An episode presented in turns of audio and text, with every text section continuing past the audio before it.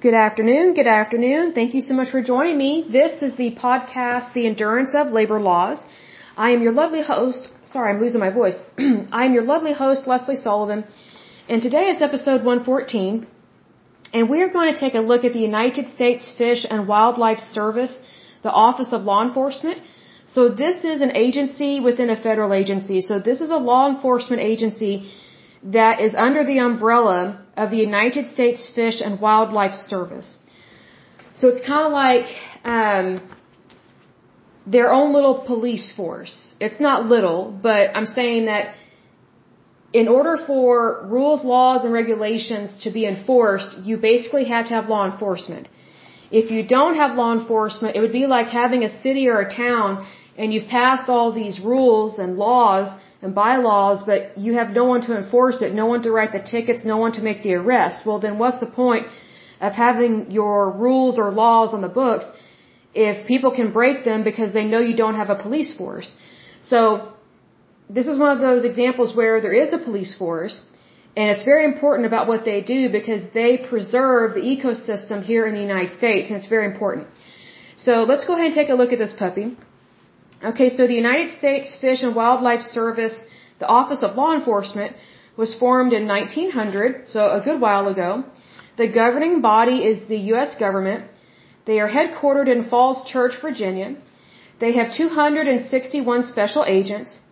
Their agency executive, the guy in charge, is William Woody, and he is the chief of law enforcement. Their parent agency is the United States Fish and Wildlife Service. So let's go ahead and dive into this one. It says United States Fish and Wildlife Service Office of Law Enforcement contributes to service efforts to manage ecosystems, save endangered species, conserve migratory birds, preserve wildlife habitat, restore fisheries, combat invasive species, and promote international wildlife conservation. The Office of Law Enforcement focuses on potentially devastating threats to wildlife, illegal trade, unlawful commercial exploitation, habitat destruction, and environmental uh, contaminants. And that would also coincide with some of the Superfund sites that we have, because sometimes, like if there's a chemical spill, sometimes these people will intervene with that because it can affect our ecosystems and the environment. Goes on to say the law, or sorry, the Office of Law Enforcement investigates wildlife crimes, regulates wildlife trade, helps Americans understand and obey wildlife protections laws, and works in partnership with international, state, and tribal counterparts to conserve wildlife resources.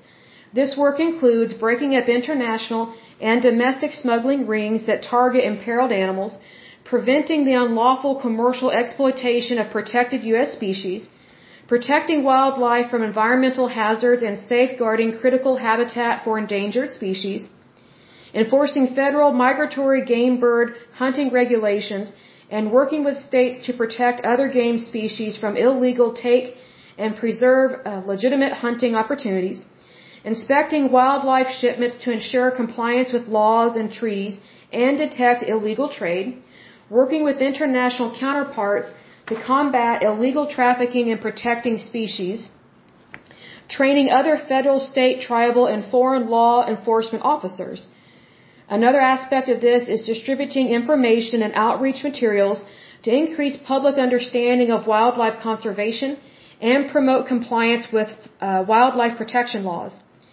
Now, a little bit about their special agents. It says in order to become a special agent, an applicant must be between the ages of 23 and 37. The applicant must also hold American citizenship, have a clean record, and hold a four year bachelor's degree. In addition, all special agents are required to sign a mobility agreement which indicates a willingness to accept a reassignment to any location as dictated by the needs of the service. Now, what's interesting about that is that they can be re relocated anywhere where they are needed. So just think about the different areas of the United States that maybe they have more issues with illegal smuggling as opposed to other areas. You know, we had this happen here in Oklahoma and it was very unfortunate. Unfortunately, the Chinese strike again at the lovely communist country.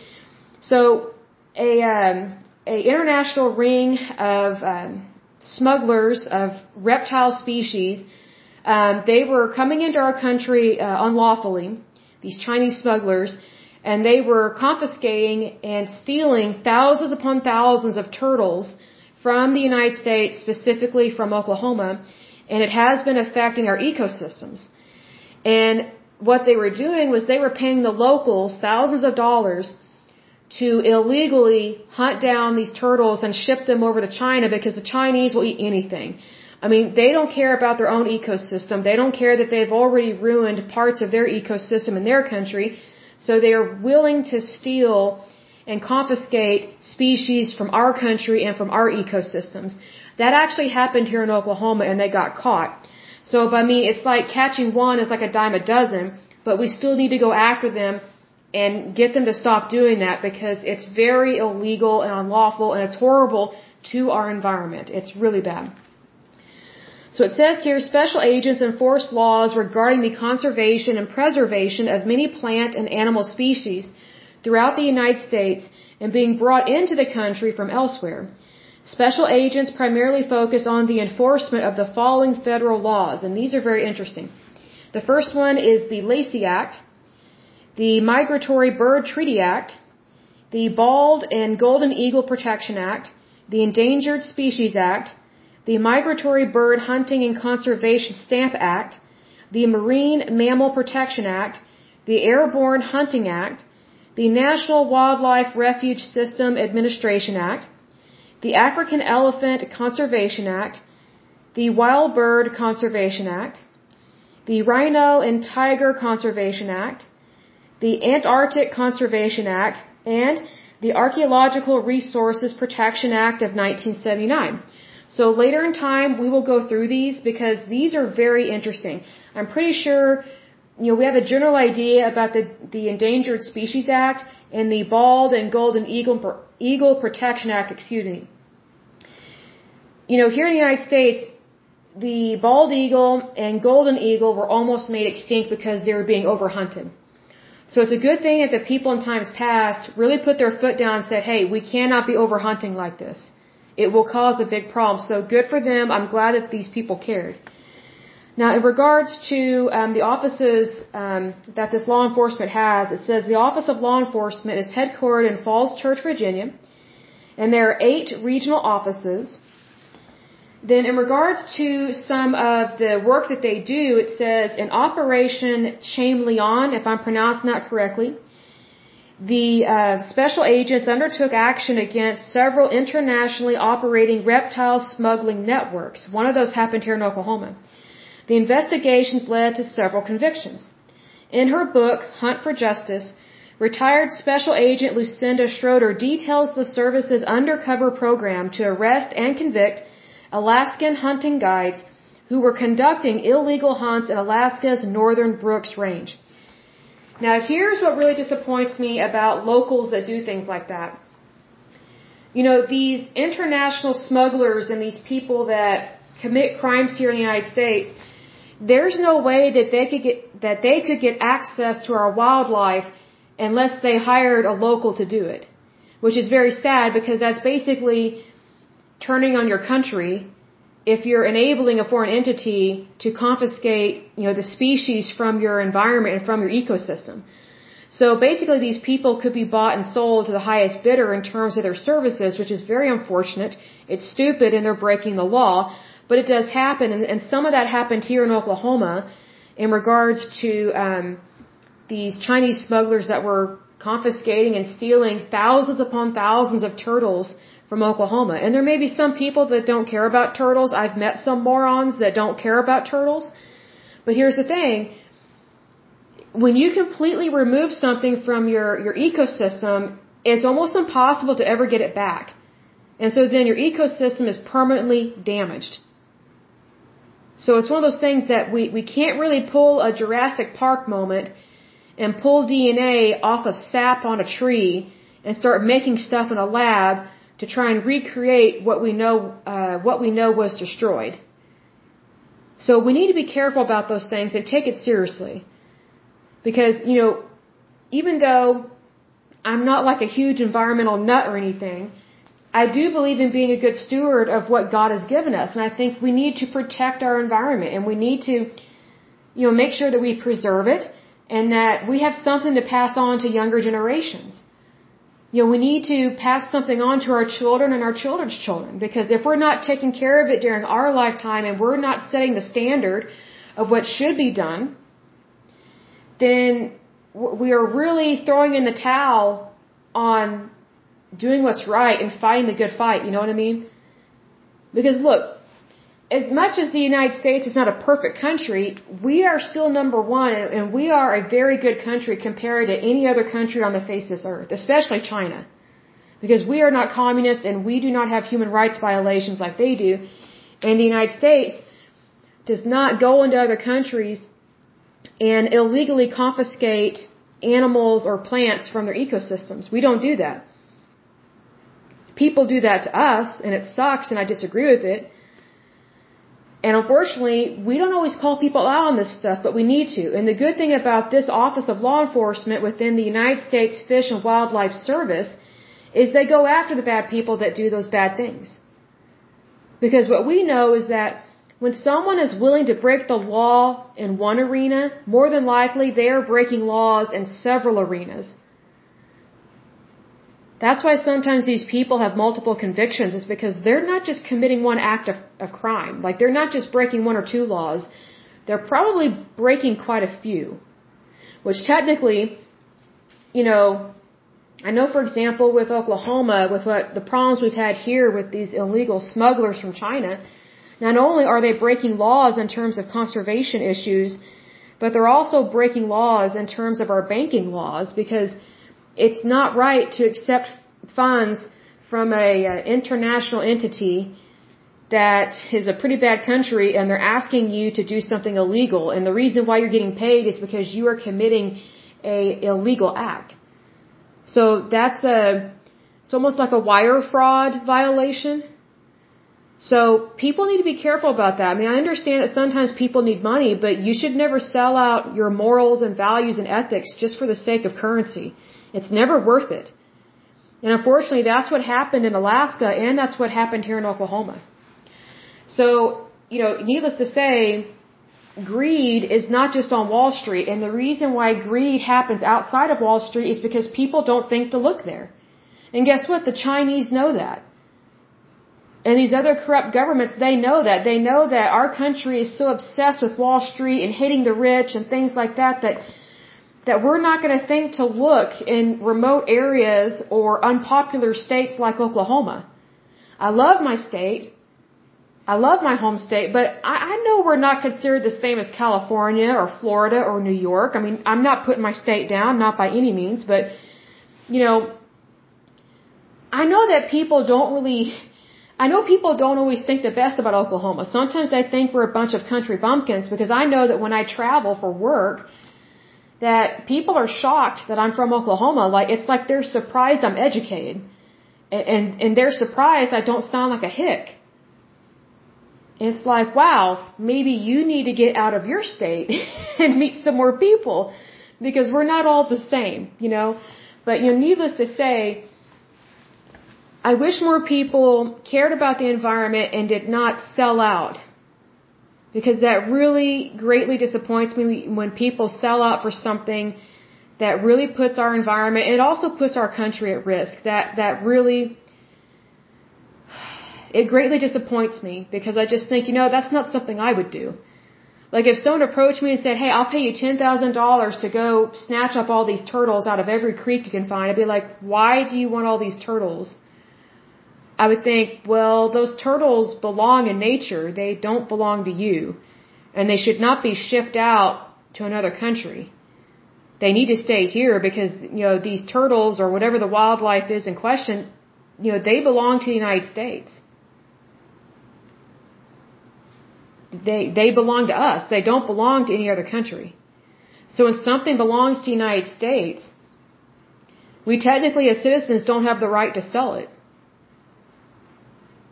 Otherwise, you're breaking the law because, you know, if you go out in nature and you pick up all these turtles and you sell them, th- they were not your property. Like sometimes when people go out in nature and they, you know, are picking flowers and things like that, hey, that's one thing. But if if you're confiscating the the the animal life and claiming it as your own and then selling it, you know, that's illegal because you didn't actually have the right to sell that animal. Nor did you have the right to entrap it.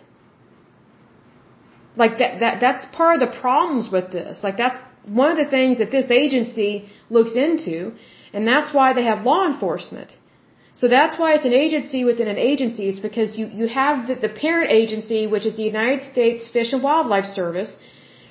You know, we, we know they have all these rules, laws, and regulations, and in regards to those acts that protect the wildlife of this country and the ecosystems, well, the way that you enforce those is, is you have law enforcement.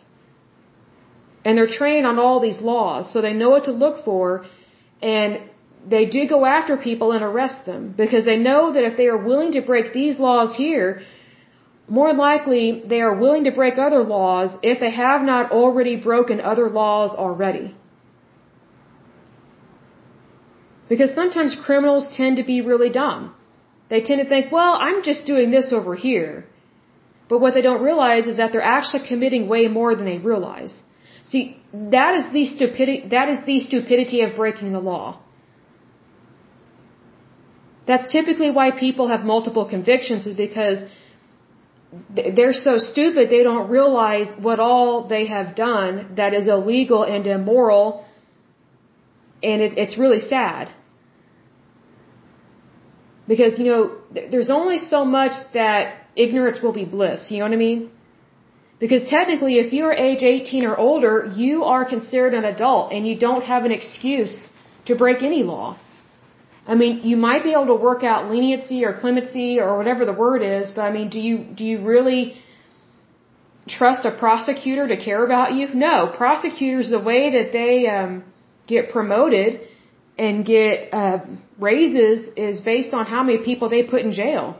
So what makes you think they're going to feel sorry for you? Do you think they're going to value you more than their career and getting in the newspaper and you know being talked about online and in the news? No, like they're, they're, they're not going to be gentle with you on something like that. So I guess what I'm trying to say is, you know, be careful about what you do and be careful about what rules, laws, or regulations you break or violate because, you know, sometimes people end up breaking laws and they may or may not always realize it, but here's the thing. If you know that you are getting paid under the table for a job, then that probably should tell you that it's not really on the up and up. And if something is not on the up and up, you should not be involved in it. So I'm saying walk away from it because it's not worth throwing your life away just for a stupid jail sentence. I mean, do you really want to make new friends that way? I mean, think about it. So just just be aware of those things because the, these are actual laws in regards to fish and wildlife and our ecosystems. And they're very important because, you know, think about it. If we did not have a law enforcement agency that was going after people that were basically trying to ruin our ecosystem, our environment would have so, so many more problems. And here's another thing. We would not have as much wildlife. We would have more and more endangered or extinct species. And that's not what we want. Like we're trying to preserve and make things better, not make things worse. So that's one reason why this agency is so very important. And it really does uh, speak to my heart on this because of some of the things that have happened here in Oklahoma. And sometimes people, because they think we're a bunch of hicks and a bunch of country bumpkins, um, they don't really care what happens here in Oklahoma. And it's like, oh, really? Well, you know, I care what happens in your state. You know, because we are the United States. You know, we are supposed to care about each other. And the good thing about this agency is that they they have regions all over the United States. You know, they have eight regions, but they are responsible for the entire United States. Like they don't just go, oh, California and Florida and New York, they're the only ones we care about because they're the the fancy popular states. No, no, no. Every state is important, and also our territories, but especially the states. So just think about how much land and how many cases they probably have and how much work they do because they only have eight regional offices and just think about the, the population of the United States. and how large a landmass the United States is. And I mean, just think about they their territory is the entire you know, is the entire United States. Like that that's that's quite a responsibility. So they do a lot to protect and preserve the fish and wildlife here in the United States, the ecosystem and the environment. So kudos to them. I give them a gold star. I greatly appreciate them and all the good work that they do. But that is it for this lovely podcast. And let me see if there's anything that we should be celebrating in terms of the month of June because I did have my list, but I'm not sure where I put it. So hold on just a second. I think there was like a, there was a National Camping Month and there was National Dairy Month and then something else. I've lost my list. But anyway, um, just be aware um, of those good things that the Fish and Wildlife Service does and what their law enforcement does and how much they do to care about the United States and how much training they have as well. It's not a simple training, it's actually very detailed. It's very detailed, almost like being an FBI agent, so it's nothing to sneeze at. Oh, and I just found my list. So it is for the month of June, it is National Great Outdoors Month. Well, that is perfect because we were just talking about the outdoors and our ecosystem. So for sure, celebrate the month of June by going to a national park. I think that would be wonderful.